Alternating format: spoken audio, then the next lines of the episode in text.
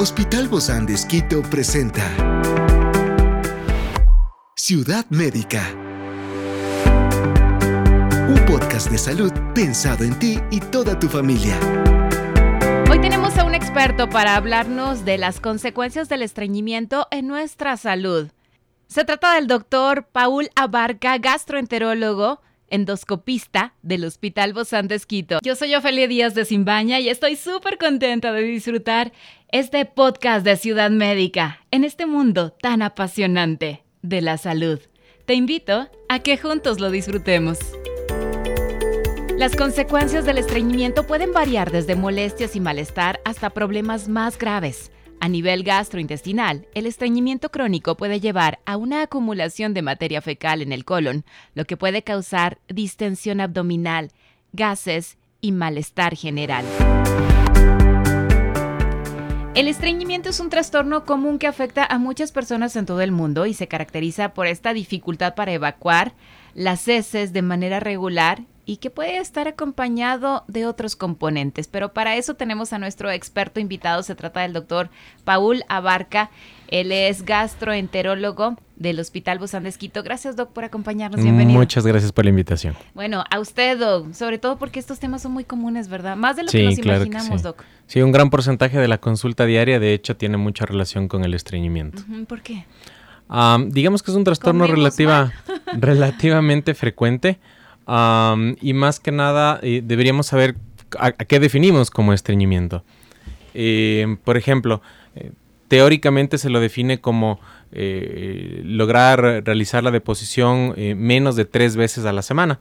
Eso ya se considera una persona que es estreñida. Sin embargo, a pesar de que es una definición muy teórica, puede ser muy ambigua a la vez porque hay personas que, por ejemplo, pueden ir todos los días al baño, pero lo realizan con mucha dificultad, con dolor, dicen, doctor, yo voy y me salen piedritas del rato que voy al baño. O me esfuerzo muchísimo. O me esfuerzo mucho, me duele. Eso también se puede considerar un tipo de estreñimiento. Es decir, Doc, que no necesitamos ir todos los días y estar bien o decir que no somos estreñidos. Eh, es también hasta una forma cómoda para poder hacerlo. Claro, un rango de normalidad podríamos decir que puede ir desde tres veces al día hasta una vez cada tres días podríamos ah. tener como ese rango eh, de normalidad. Sin embargo, como digo, son eh, definiciones muy, a veces muy difíciles al ser muy categóricas, porque la amplitud de síntomas son, son varias, ¿no? pero que haya dificultad, entonces ya quizá hay que echarle ojo, exactamente. Si hay dificultad, dolor, exactamente. ¿Y cuáles son las causas más comunes, Doc? Ah, a ver, causas son muchísimas en realidad. De hecho, hay un grupo muy grande que se llama la, constipación idiopática, es decir... Tendríamos que hablar de un tema nada más. De, eso. sí, porque es, es, es una, un grupo de personas que son constipadas, pero no se logra identificar una clara causa del por qué.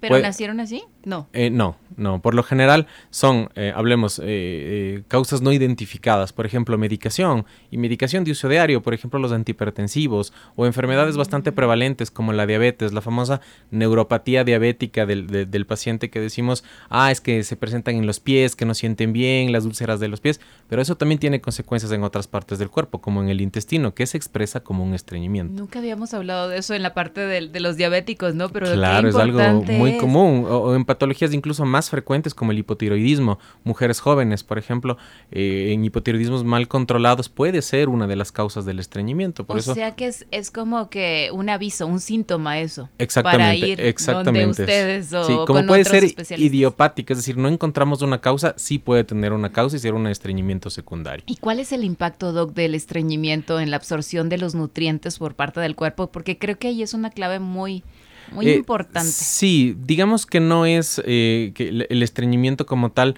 no provoca eh, grados de alteración de absorción, es decir, que el estreñimiento va a llevar a la, a la desnutrición de una persona, no, pero que sí afecta en los síntomas asociados. Si una persona no logra ir al baño, se siente distendida, dolorida, no quiere comer y empiezan a tener miedo a comer, porque si dicen, no voy al baño, ¿cómo me voy a llenar? ¿Cómo me voy a llenar más? ¿Cómo voy a ingerir más si no estoy yendo al baño? Me voy a tapar, suelen decir. lo, cual es totalmente erróneo porque el, cuerpo em, tiene muchos reflejos que ayudan a resolver esto. El reflejo más común es el gastrocólico, es decir, el cuerpo siente que el estómago se llena y automáticamente empieza a mover al colon. y el intestino. Y hay un dolor. Eh, Ahí m- empieza más el que un dolor, es justamente del reflejo diseñado para que si entra comida, Salga el colon, también. el colon avance a evacuar, Lo exactamente. que Entonces, entra tiene que salir. Exacto, y si nosotros decimos, no, como estoy estreñido, no quiero comer mucho, es como que estamos inhibiendo ese reflejo natural, ¿sí? Y puede perpetuar incluso la sí misma, estanca, el mismo ¿no? estreñimiento, claro. puede haber así. cuadros un poco más dramáticos en ocasión. Experiencias excepcionales son el motor que nos anima a trabajar por la salud integral de nuestros pacientes. Expresamos el amor de Dios para dar prioridad a la vida por sobre todas las cosas. Seguimos con nuestro compromiso, la seguridad del paciente. Hospital Bozán de Esquito, a la gloria de Dios y al servicio del Ecuador. Eh, ¿Se puede llegar a, a tener una obstrucción de eso? Sí, más que, bueno, puede haber cuadros de obstrucción o de pseudoobstrucción. Los pacientes en muchas ocasiones terminan en la emergencia eh, y necesitan desimpactaciones, lavados intestinales o algo, porque ya se vuelve algo un poquito más complicado. ¿Después de cuánto tiempo, Doc? ¿Cuál es el caso más grave que ha visto de esto? Uy, no, hay personas que pueden sentirse muy, muy, muy eh, eh, estreñidas, distendidas y todo en cuatro o cinco días y personas que llevan 10, 12, 15 días sin ir al baño. Tanto tiempo. Hemos visto de todo, así es. Y les ha tocado unos claro, a veces, a veces eso de- desde la emergencia, en el mismo servicio de emergencia, ya se logra resolver eso. No me imagino. Pero siempre hay que buscar la causa previa a eso, Qué terrible ha de ser, ¿no? Y- Uno de cuadros, Doc. sí, y, el, y en realidad se presenta casi todas las edades, ¿sí? Desde adultos mayores encamados por A o B enfermedad, hasta desde mujeres jóvenes, eh, trastornos alimentarios, es decir, muchas cosas se sobreponen. Ay, por eso estamos hablando el día de hoy, para, que, para no llegar a esos cuadros. ¿Qué consecuencias, Doc, a corto y largo plazo pueden tener, puede tener el estreñimiento en el sistema gastrointestinal? A ver, digamos que yo, yo- yo señalaría como la principal consecuencia es la calidad de vida. Un paciente muy estreñido, muy constipado, que no logra ir al baño, se siente distendido, eh, se siente molesto todo el día, no se queda a, gusto con, con su ropa, todo le aprieta, se llena de gases y la calidad de vida en realidad deteriora muchísimo a la persona. Y eso inmediatamente, así como a, largo plazo, las personas incluso pueden llegar a cuadros de ansiedad, depresión y todo asociado a, la- a la- a estos síntomas tan marcados, ¿no? O sea, se Entonces- le une una Exacto. cosa con la otra. Exacto, se le une y a veces estos trastornos emocionales pueden traducir o, o agravar trastornos intestinales previos. Sí, el famoso, bueno, dentro de los colones irritables y tantas cosas que, que solemos escuchar, los, los mismos trastornos de ansiedad, depresión y eso pueden repercutir en la parte gastrointestinal. ¿Una persona que tiene o que sufre de estreñimiento puede llegar a padecer también de muchos gases? Eh, claro, sí, justamente por ese embotamiento, Ajá. esa sensación, claro que sí. A veces, incluso dentro de los mismos tratamientos, por eso es importante que busquen a, a una persona que sepa manejarlo, porque no todo estreñimiento se trata de la misma forma. Ajá. Algunos estreñimientos, incluso con las primeras etapas de tratamiento, pueden perjudicar el mismo estreñimiento y la sensación de gases, ¿Cómo distensión. cuáles, por ejemplo, doctor? Por ejemplo, eh, muchos de estos medicamentos que los conocemos como los uh, over the counter, es decir, los que están a libre venta.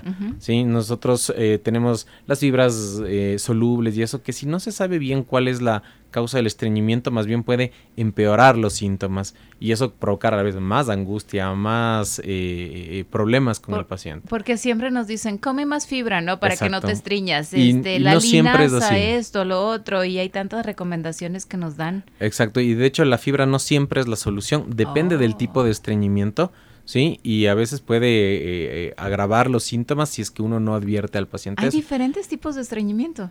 Claro, hay algunos tipos de ¿Cómo estreñimiento. cuáles? Por Los más conocidos. los- lo- lo- si lo clasifico en las formas más eh, Simples. eh, simples serían los, los primarios y los secundarios. Hablemos de los secundarios, los relacionados a una enfermedad de base. Por ejemplo, un estreñimiento eh, secundario a una neuropatía diabética. O ¿sí? medicamentos. O medicamentos. Ujú. Eh, un estreñimiento secundario al uso de, de calcio antagonistas, que es un medicamento muy frecuente en los hipertensos, por ejemplo. Pero es ¿sí? medicamentos Es- exclusivamente exacto, y es, es por medicamentos enfermedad. o enfermedades. Ujú. Enfermedades, ah, afortunadamente no muy común aquí en el país, la esclerosis múltiple, una Ok. enfermedad del sistema nervioso que como que afecta a las neuronas y a la vez el colon es un órgano eh, que se controla por, por neuronas, Pero por ese los sería nervios. estreñimiento Eh, secundario. secundario. Y los primarios es casi siempre esta constipación crónica idiopática que le decimos así. Idiopática Es- significa que no se sabe una causa específica. Que todo puede ser. Exactamente. Y la causa más común, de hecho, es de la baja consumo de fibra. Por eso es que casi siempre la gente recomienda consuma fibra, consuma fibra. Y hablando de esto de corto y largo plazo, he escuchado personas que dicen, es que yo soy estreñido. Entonces no es que es por un momento, sino es constantemente y no se puede vivir así. Exactamente, más que nada porque o bien son tratamientos inconsistentes o bien por una persona que tiene males hábitos dietéticos. Mucho de nuestras dietas predominan los carbohidratos, por ejemplo. Entonces, si la dieta es baja en fibra, la persona va a ser constipada crónicamente. Afortunadamente cuando se detecta esto se trata y las cosas van bastante bien. Pero sí se puede tratar, Claro, por supuesto. Sí hay solución entonces. Sí, sí, claro que Una persona puede dejar de ser estreñida. Sí, por supuesto, por supuesto. Por favor, escúchenlo, escúchenlo muy bien. Hay una relación estrecha, Doc, entre el estreñimiento y el aumento de, de riesgo de desarrollar hemorroides. Sí, de hecho, eh, el hecho de nosotros, eh, uno de los tratamientos más frecuentes justamente está en los hábitos. Cuando nosotros no tenemos buenos hábitos, vamos al baño, nos pasamos 10, 15 minutos en el baño pujando, eso predispone mucho al desarrollo de hemorroides. No está bien, no es normal. No está bien. ¿Cuánto tiempo uno tiene que pasar? Más o menos unos 3 a 5 minutos, esa es la regla estándar de intentar ir al baño. Y así hacerlo en horarios habituales y reentrenar al intestino, volver. Porque si voy al baño y me siento 10, 15 minutos, predispongo mucho que aumente la presión abdominal y las hemorroides pueden venir a y desarrollarse. Ahí las hemorroides. Claro, así es. Por estar tanto tiempo sentado en el baño. Entonces eso de ir al baño y decir yo paso 20, media hora en el baño. Me leo toda la revista, el libro, el, el, celular. Exacto, no es bueno. Quite los, los, libros del, del, baño. Sí, el celular. Y el celular, no se lleva el celular al baño, sobre todo cuando va a ser eh, del 2. Exactamente. cuando va a hacer sus deposiciones. Ciudad Médica. Hay efectos, Doc, obviamente, efectos del estreñimiento crónico en la flora intestinal, en la salud del intestino, que es lo que hemos estado hablando. Sí, o sea, a ver, muchos, muchos de los efectos pueden venir relacionados con el uso de la medicación o el tratamiento. A veces tratamientos muy, muy agresivos, como digo, hay mucha medicación de venta libre, eso sí puede afectar a largo plazo al, intestino y, mm, hemos escuchado esto de como volver al colon dependiente de algunas medicaciones y eso no es tanto así, pero sí llega a afectar la motilidad intestinal en algún momento. Entonces hay que tener mucho cuidado con el, con el uso de medicación. ¿Y se nota luego esto del estreñimiento en la salud de la piel, en la apariencia física o no? nada que ver.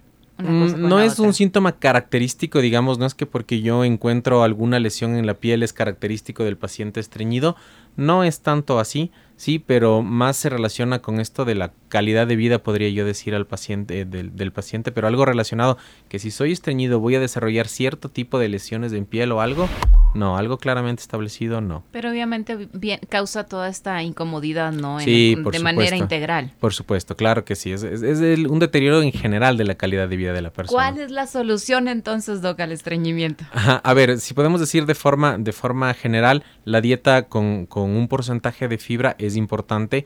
La ingesta de líquidos, incluso eso es discutido ahora. Se habla que los, ocho vasos los, los, líquidos eh, eh, durante el día eh, tienen que tener una medida específica, pero se sabe que la, casi la mayor cantidad de líquidos se absorbe en el, en el intestino y no llegan a la parte final del colon. Sin embargo, en otras, en otras guías, en otros ah, ah, consensos, sí se habla de que la ingesta de líquido es importante, pero Nada fuera de la ingesta básica, no es que porque soy estreñido tengo que tomar dos o tres litros más de agua al día, no, simplemente orinarán un poco más. Hay que tomar la consulta en todo caso, ¿verdad? Para poder saber qué es lo que necesitamos específicamente de manera particular. Muchísimas gracias, doctor Paula Barca, gastroenterólogo del Hospital Bozán de Esquito. Nos vemos pronto, doc. Gracias, con gusto. Gracias. Esta es una producción del Hospital Bozán de con el apoyo de HCJB. Encuentra este podcast de salud en las redes sociales como Spotify, SoundCloud y todas las plataformas digitales.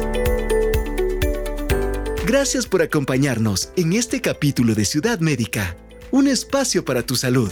Hasta la próxima.